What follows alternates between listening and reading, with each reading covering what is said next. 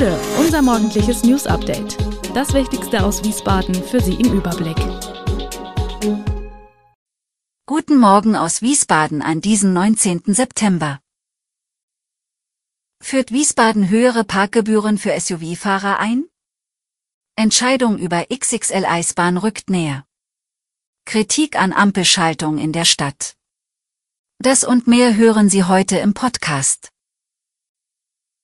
Das Wiesbadener Verkehrsdezernat prüft weiter, ob beim Bewohnerparken eine Preisstaffelung nach Länge und Gewicht der Fahrzeuge möglich ist.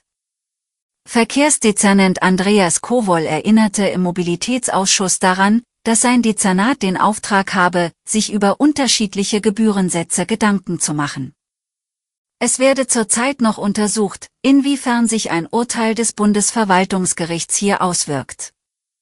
Dieses hatte beim Bewohnerparken sowohl Ermäßigungen aus sozialen Gründen als auch zu hohe Gebührensprünge bei Preisstaffelungen untersagt. In Wiesbaden halte man eine moderate Staffelung hingegen für möglich.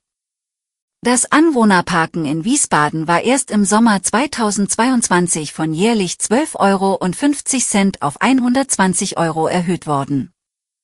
Auch deswegen gibt es einen Rechtsstreit, eine Entscheidung stehe aber noch aus. Zunächst ist nun geplant, dass das Bewohnerparken in der Stadt ausgedehnt werden. In Wiesbaden steht der Aufbau von Deutschlands größter mobiler Eisbahn bevor. Wiesbadener ICE erhielt grünes Licht von der Stadtverordnetenversammlung.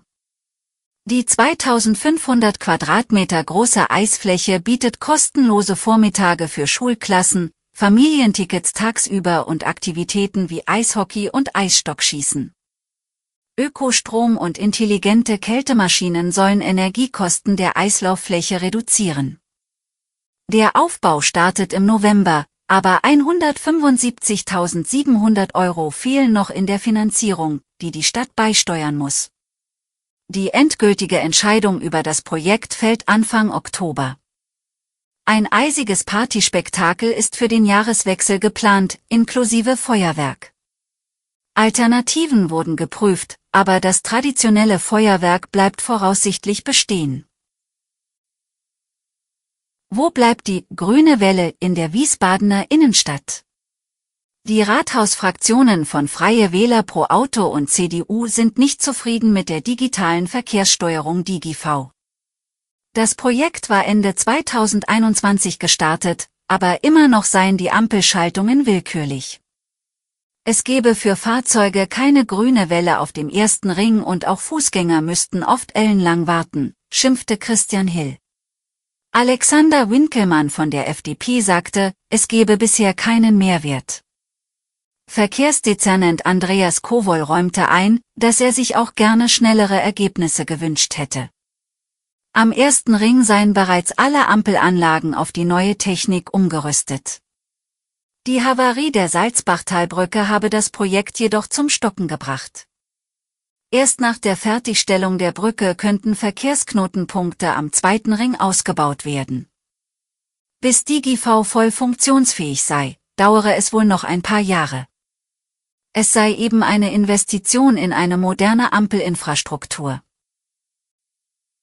In Wiesbaden sollte im kommenden Jahr der erste Wasserspielplatz eröffnen, aber dieser Termin steht auf der Kippe. Der geplante Baustart im Frühjahr 2024 verzögert sich wahrscheinlich. Grund dafür ist ein Technikgebäude zur Wasseraufbereitung mit öffentlichen Toiletten. Dafür ist das Vergabeverfahren noch ergebnislos.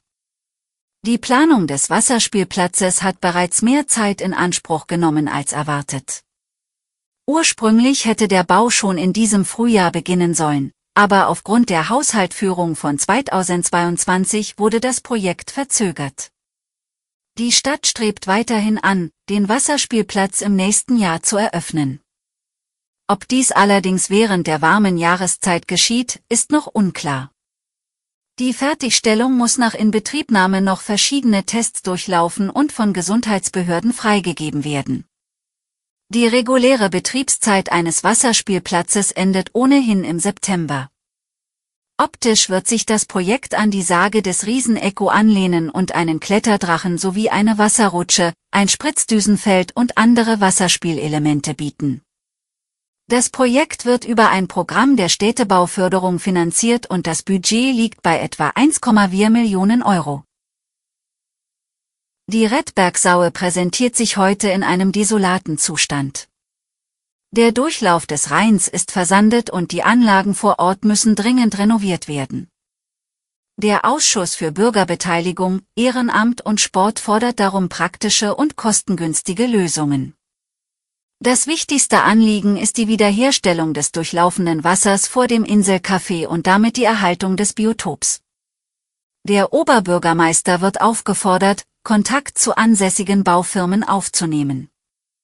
In weiteren Schritten muss die Infrastruktur verbessert und Gebäude sowie sanitäre Anlagen erneuert werden.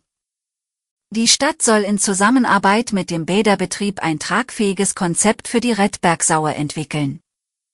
Auch das Bootshaus Schierstein erfordert dringend Mittel für einen Neubau, denn das derzeitige Provisorium kann keine Dauerlösung darstellen.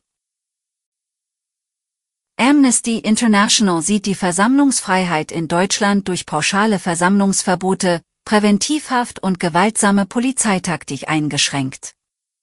Eine heute veröffentlichte Online-Weltkarte der Menschenrechtsorganisation zeigt, wie Staaten gegen Demonstrierende vorgehen. Weltweit sei ein Anstieg staatlicher Unterdrückung zu verzeichnen, stellte Amnesty fest. Auch Deutschland ist in der Protest Map aufgelistet. Vor allem Klimaaktivistinnen und Aktivisten sind laut Amnesty zunehmenden Repressionen ausgesetzt.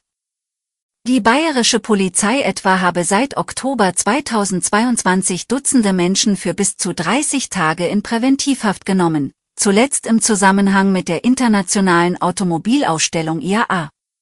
Die Präventivhaft werde zu Abschreckungszwecken eingesetzt statt, wie ursprünglich gedacht, zur Verhinderung von schweren Gewaltdelikten, so die Menschenrechtsorganisation. Alle weiteren Hintergründe und Nachrichten lesen Sie unter www.wiesbadener-kurier.de Gude Wiesbaden ist eine Produktion der VRM von Allgemeiner Zeitung, Wiesbadener Kurier, Echo Online und Mittelhessen.de. Redaktion und Produktion die NewsmanagerInnen der VRM. Ihr erreicht uns per Mail an audio.vrm.de.